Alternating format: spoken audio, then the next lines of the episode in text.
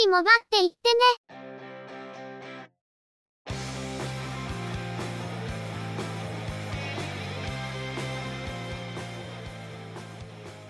この番組は、モバイル通信に関する技術や業界の動向についてのニュース、IT ガジェットについての情報などの話題を中心にご紹介しています。この番組内でのおしゃべりは、すべて合成音声でお送りしております。多少お聞き苦しい箇所もあるかと思いますが、あしからずご容赦ください。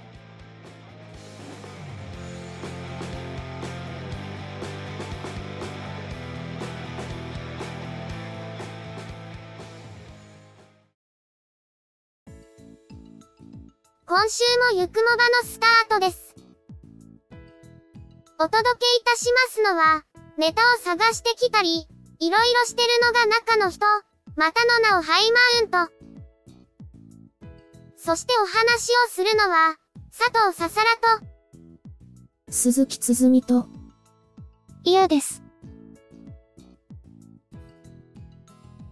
ゆくもば、第407回です。今回、ニュースを用意したら予想を大きく上回るボリュームになってしまったとのことで、手短に済ますよう、中の人が言ってました。話すネタを用意するのに困っていたので、ちょうど良かったのでは。それはそれとして、ニュースが想定以上に尺を食ってしまったのは本当なので、早速参りたいと思います。急遽ニュースの順番も入れ替えですね。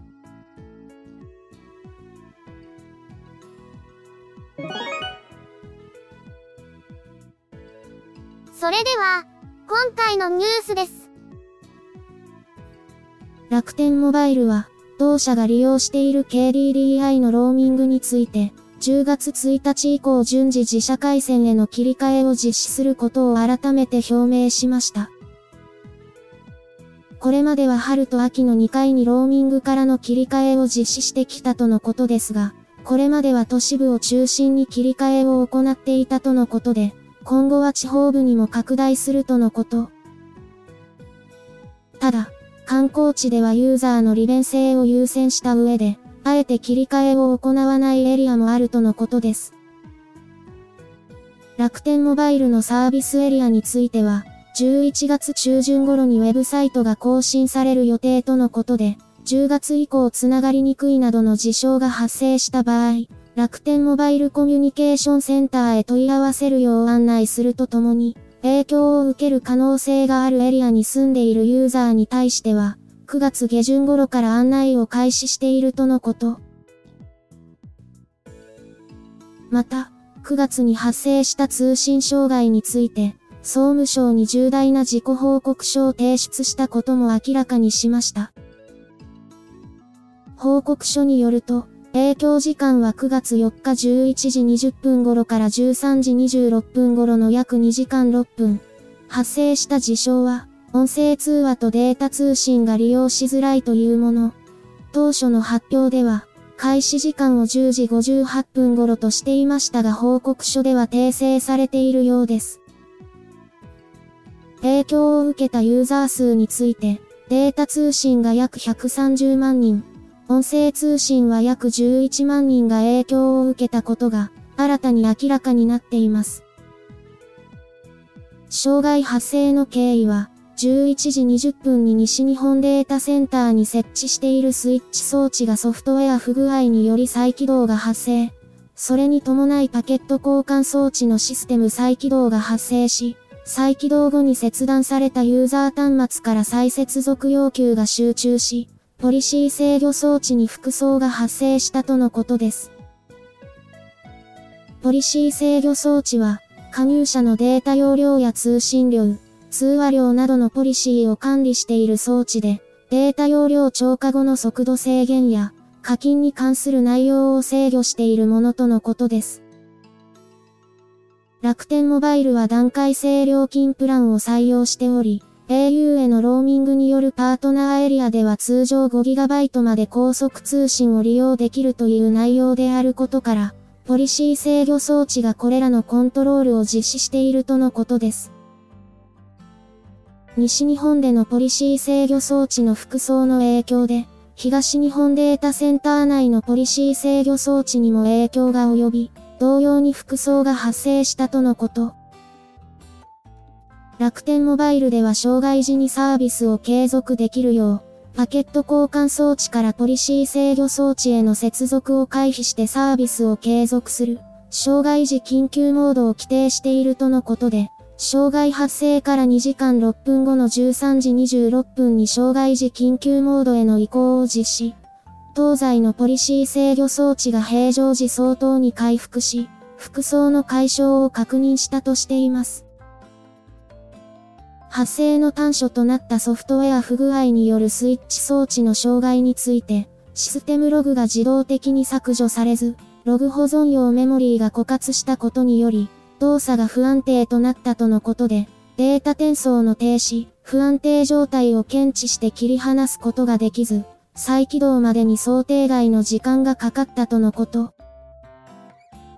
また、障害が長期化した原因について、西日本データセンター内の服装発生後、東日本でも同様に発生したため、トラフィックを片側のデータセンターに寄せることができなかったと説明しています。障害時緊急モードへの移行についても、同モードの実行が今回が初めてであり、移行判断を特定の人物に依存する俗人化が生じていたことから、実施可否に時間を要し、障害が長期化したとのこと。楽天モバイルでは、暫定措置として自動削除されるべき不要ログを定期的に削除するとともに、今年度中にソフトウェア回収と適用を完了させるほか、障害時緊急モードにおける作業手順の見直しにより実行の短絡化を図るとしています。ちょっと長くなってしまいましたが、自社回線への巻き取りを都市部から地方部に拡大させるという方針を示したとともに、先日発生した障害の詳細についてのご紹介でした。ソフト不具合を起こしたスイッチ、シスコのネットワークスイッチかな？と思ってしまいましたが、この障害により影響が拡大してしまったようで、ネットワーク障害怖いと中の人が怯えています。本来は片方のデータセンターで服装が発生した場合、もう片方が引き受けることで安定させる運用を想定していたようですが、今回は一気に影響が拡大してしまったことで逃がす場所がなくなってしまったようですね。また、こういう障害が発生した際の BCP 対策は用意されていたようですが、その運用が俗人化してしまったことで肝心な時に適用が遅れるという本末転倒な事態に陥ったようです。本番運用が今回初めてだったとのことですが、これまで適用を想定した訓練はしていなかったのでしょうか。装置の不具合よりも、復旧対策が俗人化が原因で遅れたということの方が今回は深刻だったように思われてなりません。この事故事例って、ネットワークを扱う仕事をしている業界では安全教育とか KY トレーニングで使われそうな事例ではないでしょうか。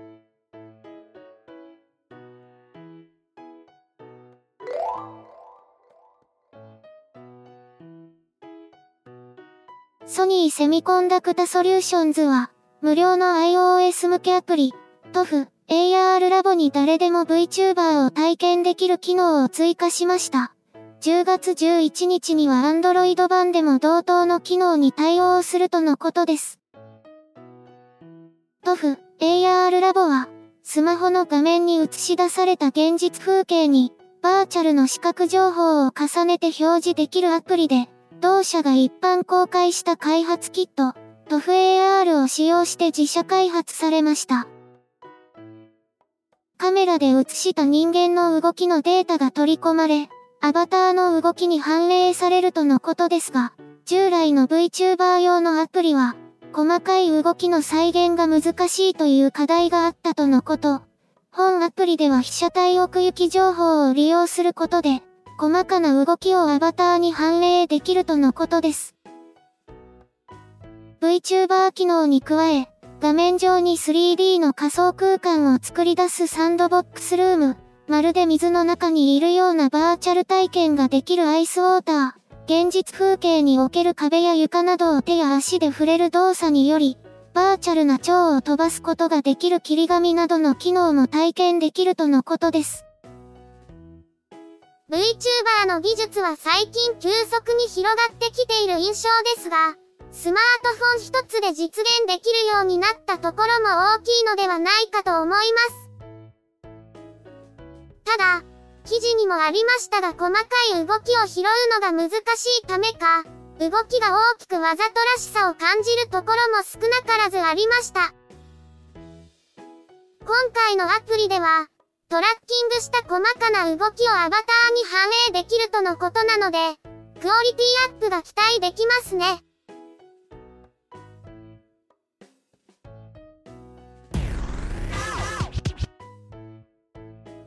Google は、Android スマートフォンの Pixel 7 Pro とともに、同社初のスマートウォッチとなる Pixel Watch を発表しました。Wear OS 搭載ですが、傘下である Fitbit の技術を取り入れており心拍測定に対応しているほか、転倒検知などのウェアラブルヘルスケア関連の機能も搭載されているとのこと。なお、心電図測定にも対応しているとのことですが、日本の医療機器認証を取得しているかは定かではなく、日本での対応について発表会での言及はありませんでした。一般的に Wear OS 搭載のスマートウォッチでできることは一通りできるようですが、Google のオンラインストアには Suica を画面上に表示した写真が掲載されているとのことなので、Suica 対応もするようです。ウェアラブルデバイスはフィットビットに任せておくのだろうと思っていましたが、Google がスマートウォッチを出してきました。注目すべきはフィットビットの技術を取り込んでウェアラブルデバイスとしての機能が充実していることで、ついに Apple Watch 以外にまともな心電図機能を搭載したデバイスが登場したことです。ただ、日本での対応に言及していないとのことなんですが、Apple Watch が認証を取得した前例ができたので、割とあっさりと認証されて使えるようになるのではと思っています。iPhone が高額になりすぎて買い替えができなくなった場合、Apple Watch の乗り換え先に困っていましたが、ちょっと希望が湧いてきました。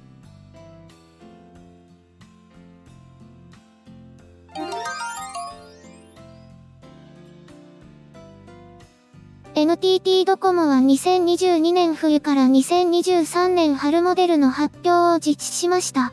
5G 対応スマートフォンは新規発表の1機種を含む6機種、5G 対応タブレットが2機種、フィーチャーフォン、キッズ携帯、5G 対応 Wi-Fi ルータ、ホーム 5G ルータが各1機種発表されています。発表済みの機種としては、サムスン電子のガラクシーシリーズ3機種、シャープのアクオスセンス7、ソニーのエクスペリア5マーク4の計5機種で、こちらは各社の発表会でドコモでの取り扱いを公表済みでした。タブレット、D タブはシャープ製とレノボ製が各1機種、いずれも eSIM のみに対応。フィーチャーフォンとキッズ携帯はそれぞれ京セラ製です。新規発表のスマートフォンとなったのは、FCNT 製の Android スマートフォン、アローズ N、F51C です。本体の外装パーツやフレームといった部品の67%に再生プラスチックや再生アルミニウムを採用。環境保護やサステナビリティなど、SDGs に関心の高いユーザー層へアピールするとしています。純正アクセサリーとしても、リサイクル素材100%使用のエコクリアハイブリッドケースやエコレザーフリップケースが用意され、パッケージにも紙素材を使うことでプラスチックを削減しているほか、2023年5月31日までにドコモオンラインショップで同機種を購入すると、機種代金のうち1%が WWF ジャパンへ寄付されるとのことです。本体のバッテリーは、アローズシリーズでは最大の 4600mAh。バッテリーの長寿命化技術により、4年後にも購入時のバッテリーライフを実現するとしており、電池の劣化状況や寿命予測を表示する機能も搭載しています。マスクに対応した顔認証と指紋認証を同時に利用できる多要素認証に対応しており、決済アプリなどをよりセキュアな環境で利用できるほか、自宅や会社に行くと指定したアプリを非表示にできるプライバシーモードは Wi-Fi への接続などをトリガーとして自動で起動できるとのこと。Android のバージョンアップは最大で3回、セキュリティアップデートは4年間保証するとしています。主なスペックは、ディスプレイは6.24インチ、フル HD プラス解像度の有機 EL、メモリーは 8GB、ストレージは 128GB、チップセットは、スナップドラゴン695を搭載。アウトカメラはデュアル位操作オートフォーカス、デュアル PDAF に対応した5030万画素の広角レンズと、810万画素の超広角レンズの二眼構成。インカメラは1240万画素のシングルカメラ。センサーサイズは先代モデルのアローズ NX9 より1.65倍大型化しているとのことです。Photoshop Express モードによりシャッターを押すだけで鮮やかな写真を撮影でき、ロー形式で撮影することで色調整などの加工も自由に行えるとしています。SIM カードはナノ SIM と eSIM に対応。カラーバリエーションはフォグホワイト。フォレストブラックと、オンライン限定のブラッシュネイビーの計3色、IPX5、8、IP6X 相当の防水防塵機能を備えており、23項目のミルスタンダード規格に準拠、丸洗いやアルコール除菌にも対応しています。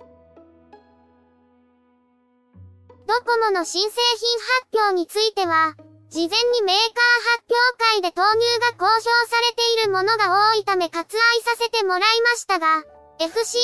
の久々のハイエンドモデル投入がありましたので、そこだけピックアップしました。今回のハイエンドモデルは、ただ性能を追い求めるだけではなく、4年間使い切るのに不足しないようにあらかじめ性能を盛り込んでいる、という印象です。サムスン製の有機 EL ディスプレイについては、リフレッシュレート 120Hz 対応を、ブルーライトカットのアイケア認証の取得、音楽のハイレゾ対応、生体認証のデュアル化など、かなり頑張っている感じがします。先代のアローズ NX9 でもディスプレイ内指紋認証となっていましたが、かつてのアローズの特徴でもあった交際認証については、やはり屋外での認証成功率が低いからか、採用されなくなってしまいました。最後の搭載モデルであった F01K は、中の人が仕事用として現在も使っていますが、作業中で手袋をしていても交際認証でロックを解除できるし、逆に外が明るくて交際認証ではロック解除しにくい時は指紋で解除できるため、結構便利です。今回のアローズ N はマスク対応の顔認証と指紋認証のデュアル搭載とのことなので、かなり期待しています。